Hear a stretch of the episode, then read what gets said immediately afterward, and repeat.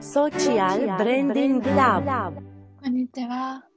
こんにちは。お願いします。お願いします。と今日は私、アースとネギ塩さんとビンタさんと一緒にお送りします。よろしくお願いします。お願いします。と今回はちょっと固めのテーマを持ってきてみました。と Google がよりサステナブルにアップデートするっていうものと、あと同時にその Google と YouTube で気象変動を否定するコンテンツっていうのを広告で配信できなくなるということです。結構面白いなっていうふうに思ったのは、あの Google ってもうインフラになってるなっていうふうに思って、誰もが使えるし、なんかむしろこうないと生活ができないぐらい浸透しているツールだなっていうふうに思っていて、でそこでこのサステナブルかどうかっていうのが、例えばこう検索するときに、気候変動っていうふうに検索すると、国連とかそういう信頼できるソースの情報が上に表示されるようになったりとか、あとはこう電化製品とかを探してるときにも、サステナブルな商品がより優先的に表示されるようになるとか、あとはこう Google マップを使って、こうよくここに行くにはどうやって行ったらいいかなとか検索すると思うんですけど、それもこう最短ルートだけじゃなくて、燃料効率のいいルートっていうのが選ぶように、選ぶことができるようになったりとか、なんか今はまだ日本では実施されていないんですけど、なんかこれも来年からまずはアメリカとヨーロッパで使えるようになるっていうことでした。このなんかサステナブルかどうかっていう視点って、なんかまだ日本だとそれを起点にこっちの方法を選ぼうとか、この製品にしようとか考える人は少ないと思うんですけど、なんかこれによって、あ、こういう考え方もいいかもとか、あ、だったらこっちにしようかなっていうふうに選ぶ人が増えるんじゃないかなっていうふうに思って、いいなっていうふうに思ってうんます。が実際このサービスがあの始まったら、お二人はどうですか？これを結構楽しみだなっていうふうに思うのかなとか、なんかそうなったら自分の選ぶ視点とか、実際に変わりそうですか？うん、なんか単純にその目に触れる機会が多くなるみたいなことで言うと、その選択肢の中に入る頻度も増えるのかなって思って、うん、いいなって思いました。最初ちょっと聞いたときに、Google にこういうこう、なんか、なんだろう、レコメンドとか、あの、こういう記事は排除とかっていうことをもう決められるんだったら、なんか 思想先導され、さ簡単にされちゃうなって思ったんですけど、うんこの、あの、気候変動を否定するとか、サステナブルとかっていう話以外のことに用いた場合にってことですけど、なんか一瞬ちょっと怖いなって思ったりもしたんですけど、確かに。でもなんかすごいいい取り組みだなって思いました、これは。なんか、サステナブルじゃない商品とか、あとはまあ、その、あんまりこう環境とかに配慮してないけど有名な商品とかって、別にこう、あえてそれを選んでるっていうよりは、なんか単純にこうアクセスしやすいからとか、なんか慣れてるからそれを買うとか、よく目にするから買うとかっていう動機の方が大きい気がするんで、ユーザーに触れる機会みたいなことをこうやって、なんか強制的に増やしていってみたいなことができるのはすごい効果的だろうなっていうふうに聞いてて思いました。確かに、その今、いいなって思う面もありつつ、うん。情報がコントロールされてるかみたいなのに、そう嫌だなって思う人は、割といそうですよね。うん。何が信頼できるものなのかっていう判断は Google が下してるわけですよ。そうそう。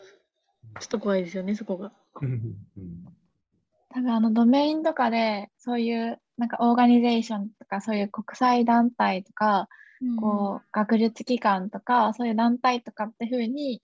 うん。なんかそういうところが出してる情報かどうかみたいなのは判断そういうふうに判断するのかなって思ったりもして結構こうん。う今だと例えばスキンケアとかっていうふうに調べると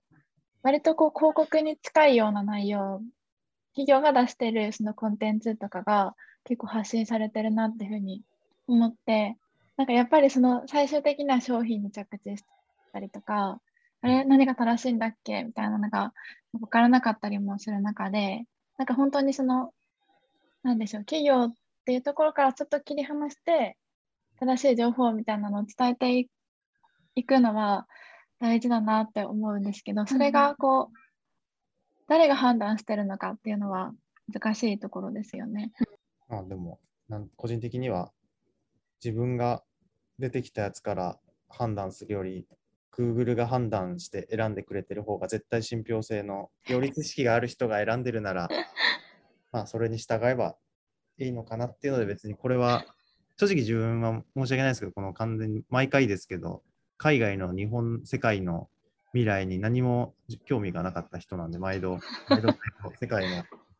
これは別に自分に対してはメリットもデメリットもなくて別にでそれで世界が良くなるならいいのかなっていうぐらいにそう。うんで逆にあの燃料効率いいルルートを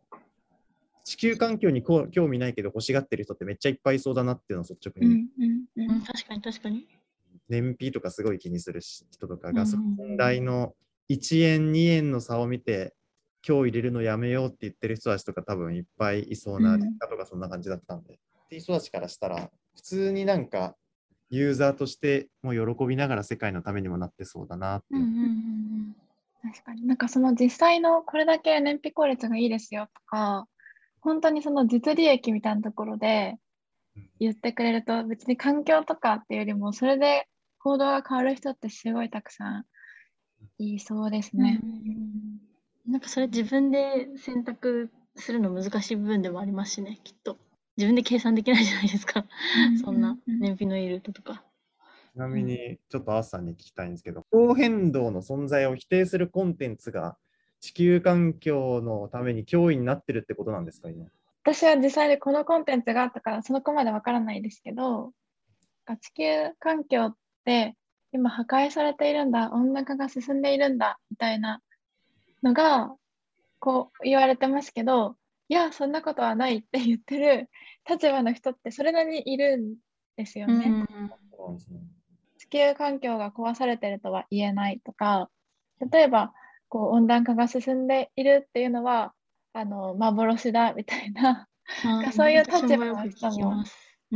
何のためにそう言ってるんですか？その人に。確かに何のために言ってるんですかね。なんかそのでも学者さんとかがその、うんうん例えばなんか今温暖化してるのはなんか別にこう地球の長い歴史で見たらその気温の上がり下がりって今までもずっと繰り返してきたからたまたまこの上がりのところに今いるだけだよみたいなことをこうめちゃくちゃ説明してる動画とかたまに見ます。うん学者が言ってるけど、それデマデマなんです。でもデマって思ってデマ発してるわけではないと思います。その人は本当にそう思っていやだから難しいですよね。学者が何が本当かは誰にもわからなくてでただ今その Google があの信頼すると言っている人たちは言っている組織はあの気候変動が起きているっていう立場にあるからそっちを生徒するみたいなことだと思うんですけど難しいですよね。なんか多分地球の環境とか地球の捉える問題ってすっごく大きすぎて例えばこういう環境問題があるって時にじゃあ本当にそれが原因なのとか本当にそうやったら良くなるのとかなんかそういうところまで